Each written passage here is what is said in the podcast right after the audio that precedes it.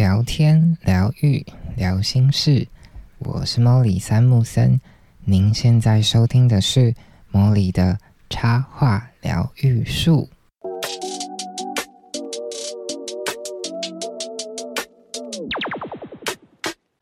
Hello，各位树洞的伙伴，好久不见，新春愉快！当当当当，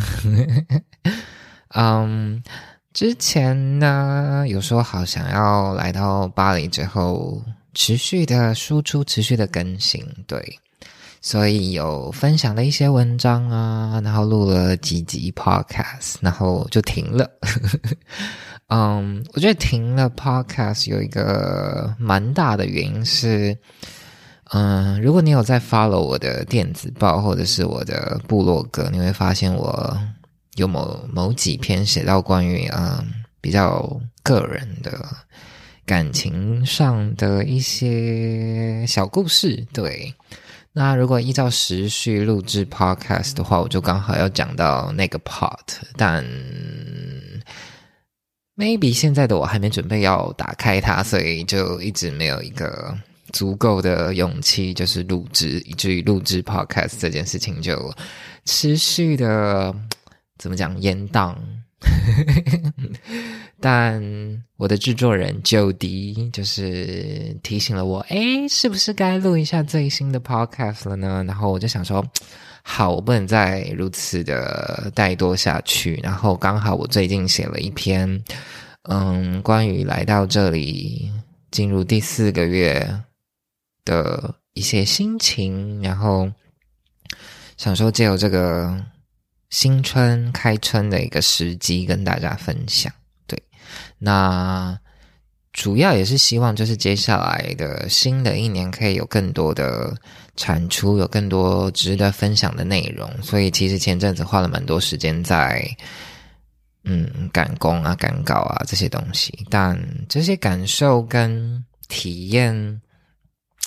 总觉得如果没有好好的用一个方式把它记录起来，可能。过一阵子就会忘记了，然后它就会变成时间里面的一个碎片。对，所以想说，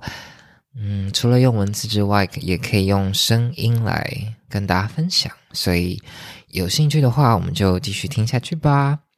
那今天呢，总要跟大家分享五个我在待了这快将近半年的时间的一些新的、新的的体验。那第一个要跟大家分享的是关于声音。对声音呢，我个人觉得声音是一种灵魂的反射。对，所以就在农历年前的时候，呃，我们三楼居酒屋就是我小金鱼跟九迪组的一个 podcast 节目，久违的又重新录制了最新的节目。那其实这一集最新的节目，距离我们前一次上架的。episode 已经来个半年之久，，anyway，我们就是一个，嗯，有有 feel 才更新的一个节目这样子。对，那因为毕竟隔了半年了嘛，所以我就有在想说，哎，那我们到底上次讲了什么东西？所以在录音之前呢，我就把我们的最后一集 podcast 找出来听。然后听听看，诶，我们去年到底讲的什么东西？那其实我觉得很有趣的地方是，如果你没有仔细听的话，你可能不会发现。但一听就觉得哇塞，真的天差地别呢。我那那一天要准备录音之前，我把前一集找来听，然后我就听一听，我就觉得奇怪，天哪，我为什么那个时候讲话很平淡？就是。声音没有什么起伏，它就是很平，就也不是说不快乐，但你也感觉不到那个兴奋。然后就觉得，哇塞，半年之前的我是这个样子啊！然后我就想到了，这好像是我在研究所时期的一个动画作品，叫《迷人》。那《迷人》这里面的故事的开头就是说。嗯，在某一个村庄里呢，所有的景物都是黑白的，连人们的身上的颜色也不例外。那在这个村里的人们呢，都觉得这世界上好像没有什么值得追寻，也没有什么值得期待的。然后我就觉得天哪！我在听那个时候的我的讲话的那种感觉，就好像我在描述我在《迷人》里面讲的那群人一样，所以我就有点 shock，就是天哪！我曾几何时，我也把自己活成我那个故事里面 我不想要成为的那种人，对。但我觉得，也就是因为能够感觉到这种变化跟差异，才会觉得哦。原来，嗯，我来到这里，来到巴黎，来到这个驻村的日子，给了我多大的不同。然后，我也真正的意识到，嗯，什么叫做苟且的活，什么叫做真正的为了你的理想而活。对，这是第一个想要跟大家分享的部分。那第二个部分呢，就是关于法国的罢工啦。罢工这件事情真的是。我真的是不知道该怎么说诶。但 anyway，就是一月的时候呢，其实法国就是蛮不平静的。短短的两周间呢，就有两次罢工。那其实这一次会有如此频繁的罢工，像接下来就是我录制的这个当下的下个礼拜又会有两次。就为什么会如此频繁的罢工呢？是因为最近就是。呃，法国政府想要把退休的年限再往后拉两年，那这当然跟他们的税收政策有关啊，跟财务状况有关，所以才会有这样子的打算嘛。那但是作为一个一般民众，如果你是一个劳动阶级，然后突然要跟你说哦，你要多工作两年，你才能拿到你该得的钱，你当然会北宋啊。对，所以这样子的北宋其实是很愤慨，很。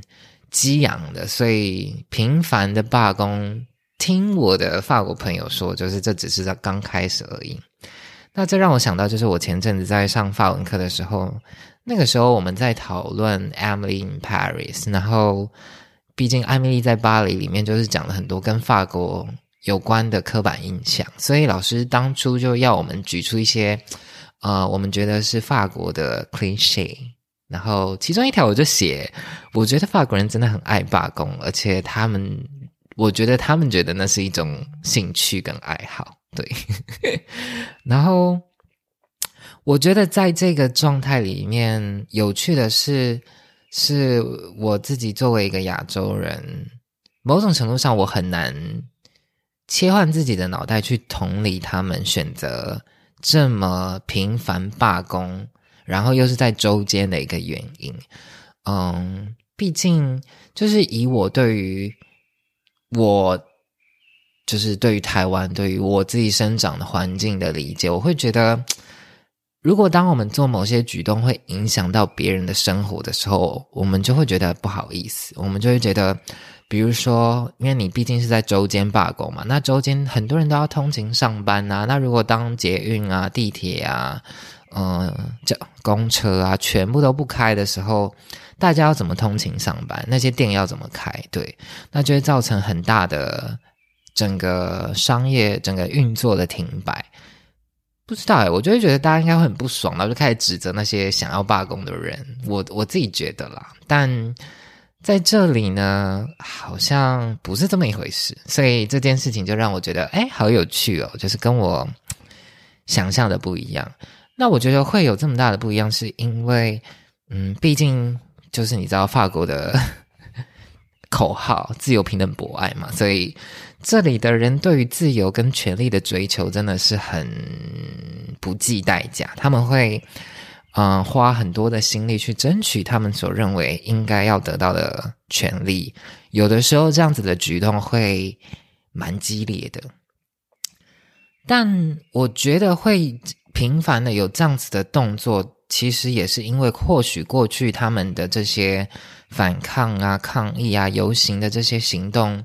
真正有带来一些效果，所以因为这些效果，所以他们认为哦，那我们可以继续的借由这样子的行动来表达我们的不快乐、我们的不满，然后 maybe 上面的人会 get 到这个意思，然后就做了一些调整或改变，对。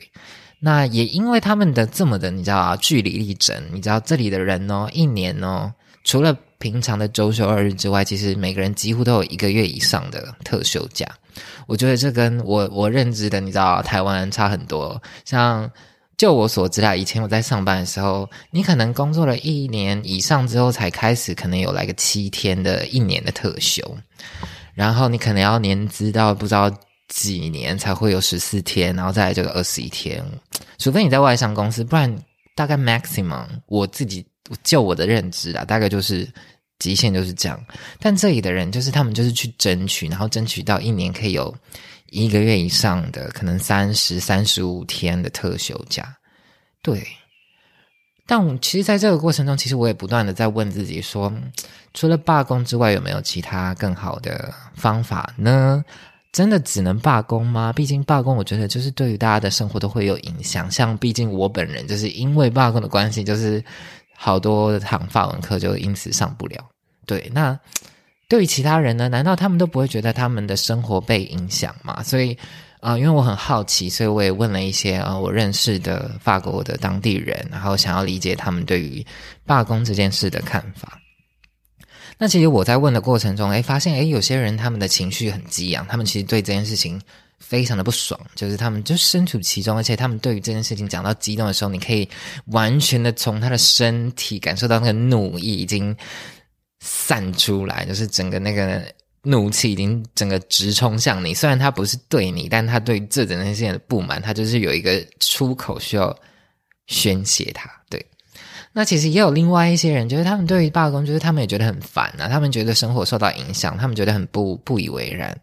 对，但是那又怎么样？因为某种程度上，他们也算是被动的接受到这个益处。比方说，如果真的，嗯。罢工成功了，然后这个诉求达到了，那 maybe 他们也可以因此而获利。所以其实他们也不方便说什么，他们就是接受。呃，当罢工发生的时候，他们就想办法，就是要么就是用别的方式去上班，不然就远距上班。毕竟因为疫情，所以大家 maybe 开始习惯了远距。对，所以其他人相较之下不会主动参与这些。行动的人就会保持着一个默认允许的态度，那其实我觉得，在这样子的脉络之下呢，就是因为毕竟我自己身处的文化跟这里的文化这么的不同，其实有的时候在讨论这些议题的时候，会觉得啊，有一点敏感，就是就有点像是你在跟别人讨论政治的感觉一样啦。就是如果。讲的不好啦，就很容易吵架这样子。那其实你知道，我对我身为一个上升天平的人，就是很讨厌尴尬或者是不愉快、吵架这种局面。对，所以要如何好好的表达自己对于这件事的想法，但是又不会否定别人对于这件事的想法，因为毕竟每个人的环境不同，他们对于一件事情的观点也会不同，所以。我就觉得这件事情真的很有趣，然后我也不断的在问自己说，嗯，难道没有更好的方法去表达自己的诉求吗？关于这样子的议题，没有更好的解决办法了吗？对，那但是截至目前，我是没有一个标准答案啊，只是觉得这样子的文化的差异冲击对我而言是很有趣的。那第三个想要跟大家分享的就是年终特卖。就我打听，就是 法国一年大概就是啊，就是耶诞节过后、新年过后，有一个一月多到二月的时候会有一个冬季 sale，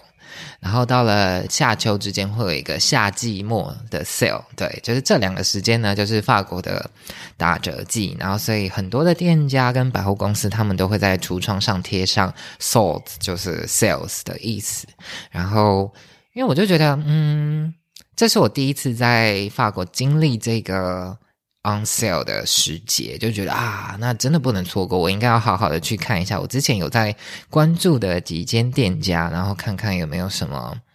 值得收入的东西。对，然后我就在这个逛街的过程中呢，有一个很大的发现，我觉得我对于自己的消费习惯有跟以前有蛮大的变化。对。像我以前很喜欢，就是买各种款式、各种充满变化的衣服，然后每一天都是希望自己都是穿的很不一样啊，然后打造出各式各样的穿搭风格。但 不知道是因为随着年纪增长还是怎么样，还是可能是旅行的关系，我觉得现在的我比较偏向一种极简主义，就是当这个东西，当我买入这个东西，它会增加我行李的重量的时候，或者是增加我囤物的空间的时候，然后这个东西又不一定可以长久的被运用的时候，这个时候这个东西基本上我是不会考虑买它的，因为我就会不断的问自己说：，诶，我真的需要这个东西吗？嗯，我可能不需要。诶，我真的这么容易穿到吗？那可能也不一定那么频繁，可能穿个一次两次而已，我就收到。衣柜里，那这样子的东西，其实我可能就不会买。对，那这个东西默默的就在我的购物的那个瞬间，就是在脑中运转。对，它就就是成为一个潜移默化的 process，然后就是让我在购物的时候，就是去循环这个过程，然后我再决定说我到底要不要买。以至于呢，经过了这个 process 的结果，我在整个打折季下来。逛了一些店，然后看了一些东西，整理下来，我真的是没买什么东西，耶，就是真的什么衣服我都没买到。我觉得这另外一方面也其实反映了对于快时尚或者是所谓的 fashion 巴黎 fashion 这这个事情。像刚好前阵子是巴黎的，就是在这个冬季末的，要又会有一个时装周。那其实你会在路上看到很多，毕竟巴黎就是一个时尚之都嘛，然后会有很多可能是 influencer 或者是 model，他们就穿着那些嗯很漂亮的华服，然后有各式各样的穿搭的风格。那其实这会让我想到我以前就是去葡萄牙交换的时候，那个时候真的很爱看。America's Next Top Model 就是超级名模生死斗，所以那个时候的我真的一直有一个向往，就是希望自己可以成为一个模特，然后穿着美美的衣服，被就是被当成洋娃娃的感觉啦。那个时候的我，然后但是另外一方面呢，又会觉得天哪，当我拥有这么多衣服的时候，maybe 我又会遇到一个困扰，说我每天都要困扰我。到底要穿什么东西出门？那毕竟这也是一种时间的浪费，所以还不如保持简单，然后选一些可能品质好的，然后可以久穿的实用的单品轮流替换。这样一方面，嗯，我不用花太多心思去想，说我今天到底要穿什么，然后这些东西又可以不会占很多空间，又可以跟着我很久。对对，就是一个很。很不一样的对于消费的关系感觉的改变，对。那我就在结束了这一趟，就是到处的店家逛来逛去之后的一个商店巡礼之后，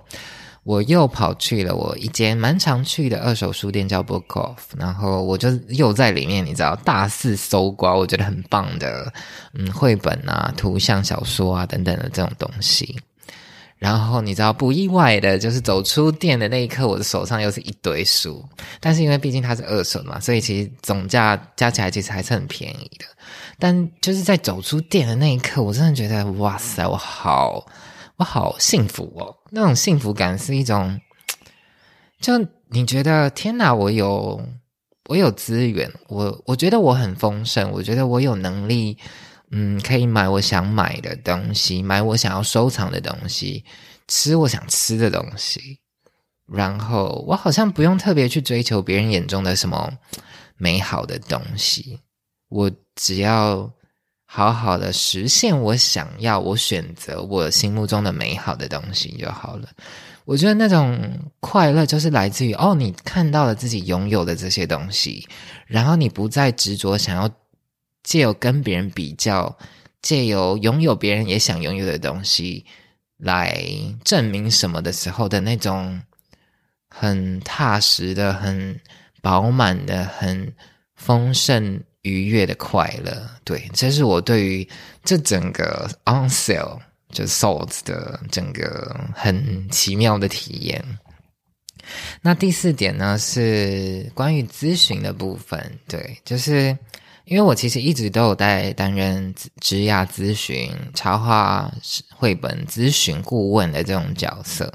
然后会选择担任这样子的角色，是因为我很喜欢，对，很喜欢把自己可能走过的路啊，变成一些经验，然后分享给嗯，一些新人啊，或者是一个需要的人，然后或许这些内容在他们摸索的过程中，可以变成一种指引的方向，一种前进的办法。对，嗯，我觉得有的时候人会不知道该往哪里去，是因为他不知道有哪些可能性。但当这些可能性出现的时候，或许他的心里就会有一个声音说：“啊，那我想要试试看这个。”然后他就会继续往前。可能会遇到一些困难，也可能走得很顺遂，都无所谓。但就好像比起只是待在那里原地不动，可能更能够让自己往自己想理想的地方前进。这样，那有的时候我觉得咨询的过程就对我而言蛮像一种通灵的，就是在那个一问一答的过程中，有的时候我会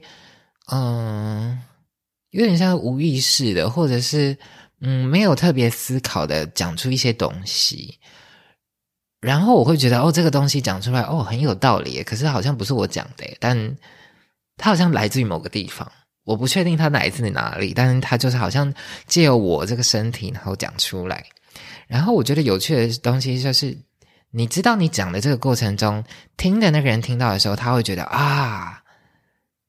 嗯，很有道理。然后我自己在这个传达的过程中也觉得啊，嗯，很有道理。就是就会觉得哇，这个这个是是一个很棒的 interaction。就是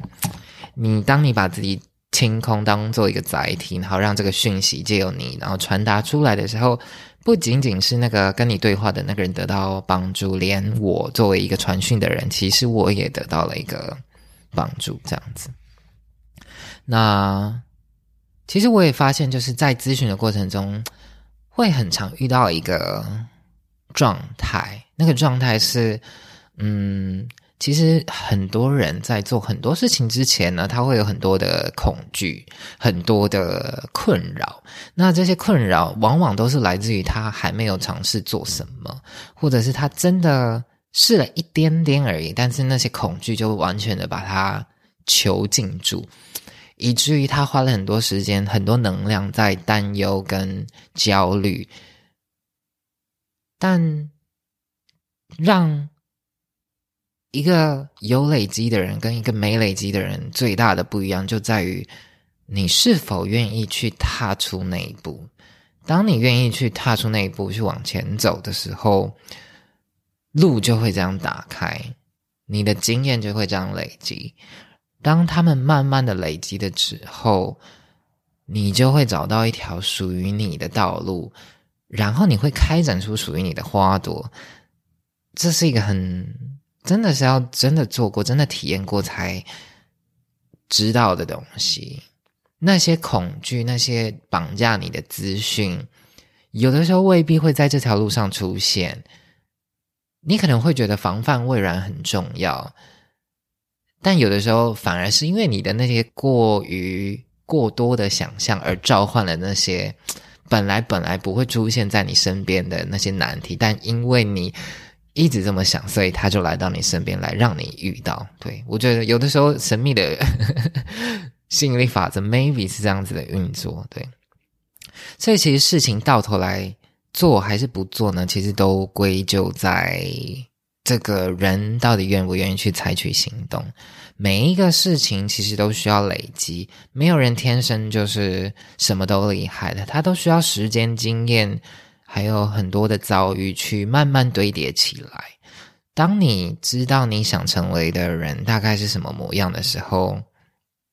你就会想想尽办法把自己往那里送去。这个时候，你就会把你的眼睛打开。然后，你就会看到各种可能性，而不会看，而不会专注在那些可能的困境里面。当你这么做的时候，你会觉得这条路走起来愉快很多。对，去看见任何可以实现你理想生活的蛛丝马迹，你就真的会活得越来越快乐，越来越接近你心目中理想的模样。对那因为这样子的怎么讲？这样子的内容，以及我前阵子的一些很深刻的关于我的生命经验的一些体会，我就突然有一个啊，我想要办一个讲座，关于嗯我在巴黎驻村的这段际遇啊，以及这段际遇带给我的一些勇气的整体的综合的一些记录跟分享。我希望去分享一些可能是比较灵性方面的一些想法，还有一些务实、很扎地的，我到底如何实践它，不单单只是空想的一些方法。来分享给大家，然后这样子的内容会预计在我回国的时候，大概是五六月的时候举办。所以，如果你有兴趣的话，就是欢迎持续的 follow 我，订阅我的电子报，或者是追踪我的 IG 等等的，或者是来听我的 podcast，就就是会让这样子的讯息呢，能够来到你身边。那最后一点要分享的呢，就是你知道，我们来驻村嘛，就是总得要交作业、交报告。对，那前几天我就收到这里的驻村的策展单位打来说：“哎，请问呢，你什么时候要办展呢？”然后我就心里想说：“哇塞，哇，时间也到了尾声了，我差不多该准备交功课这样子。”所以就在那个日期压下的那一刻起呢，我就觉得天哪，好。好像这一这一这一件事情就是必须开始准备筹划了。对，那这一次想要在驻村这段期间总结展出的东西，是我即将在四月在法国推出的一本新书，叫《一起去看海》的展出。那其实老实说，这本书我在台湾的来巴黎之前就已经在筹划了，所以。这样子的内容跟这段旅行到底有什么必然的关联？其实我也还没有一个确切的想法。但毕竟就是这个书，就是在我来之前，然后在来的这块这段过程中，都很紧锣密鼓的在做，所以它算是我在这段期间一个很重要的记录。所以。Anyway，如果你刚好认识任何人，刚好在三月初的时候要来巴黎，欢迎他来看看。不然我们就台湾相见。就是我相信我也是会巡回回去的。对，那不知道大家有没有印象？就是我之前有提提到一个我的十年计划，就是我希望呢，因为大概二零一九年算是我正式发行第一本书、正式出道的那一年。然后我希望我在二零二九年，也就是说这十年间呢，可以出版十本我自己的创作，我称它为十年计划。然后这十本创作呢，每一本呢都会有一一首搭配的歌。所以当这十本书、十首歌都完成的时候，我希望有一个成果展，去展示这些内容、跟这些声音、跟这些就是任何感官上的。呈现，然后把它变成一个展览，甚至是一张专辑等等的。对我觉得这件事情，至少我自己觉得蛮 exciting 的啦。所以，如果你有兴趣，真的可以欢迎持续的追踪我这样。那这一次，这一次的一起去看海呢，我也邀请了我的音乐好伙伴梅林。就是如果大家知道他的话，他就是呃，我们在爸爸的小货车里面有唱了一首歌《哒啦哒》。那就是我那一首歌也是我跟他合作，那我就继续维持着跟他密切合作的关系，而接下来也会诞生出一首新的歌。对，那我们前阵子就在录那个 demo，就是一些灵感激荡的过程，我觉得真的很棒，很喜欢，所以他接下来会在我的这个展览里面有一个算是一个部分。对，那也期待接下来可以有更多跟大家分享的时间。对。好的，那最后再讲一个题外话哈，就是我前阵子就是看了那个，不知道大家知不知道那个宇宙闺蜜芬多奇，就是前阵子突然蛮红的一个呃 YouTuber 或者是一个做影片的学姐这样子，然后他们有组了一个啊一个 YouTube，然后团队里面有一个人叫面包，然后前阵子我就看到芬多奇跟那个面包。有有一个对话，有一个对话的影片，然后内容是关于就是面包就是想要离开这个团队去追寻他真正想追的东西，然后他在里面有提到了一个嗯关于船的描述，我觉得很刻画的很深刻，对于我而言完全完全可以理解那种感觉，就是我不知道你们会不会有一种感觉，就是你有的时候会看着别人好像都有自己的那艘船。都知道要开到什么地方，可是你不知道你这艘船要往哪里去，然后你就停在原地，因为你不知道往哪里去嘛，所以你就停着。我觉得再回到一开始讲的那个关于很平的、没有什么值得追寻跟期待的那个声音表现的时候，大概就是这样子的感觉。因为不知道该往哪里去，所以索性就停在 原地。而我觉得，真的截至目前来的这里四个月，我觉得最大最大的收获就是让我找到一个接下来想要去努力的方向。我知道，在每一条路上，就是你总是会遇到一些什么东西，不管好的坏的。当然，它跟你当时的切入观点有关。但很棒的是，好像那个齿轮就重新的嘎上，然后重新的找到一个运转的期待。你期待在这个运转的过程中，把那些嗯可能的东西的阻碍都推开，然后驶向你想成为的你。会成为的那个模样，对我觉得这是一个对我而言最棒的一个集大成的收获。好，那今天这集呢就分享到这边，大概就是近期的一些。嗯，感受跟体会，然后想要与你分享。那如果你喜欢今天这一集的节目呢，欢迎你到 Apple Podcast 帮我按五星评分，然后留下你的宝贵的意见回馈。那如果你有更多想说的呢，欢迎你订阅我的电子报，然后啊寄信给我，或者是你可以在 IG、Facebook 透过小盒子私讯的方式与我联系。好，那。我们就期待下集再见啦，拜拜。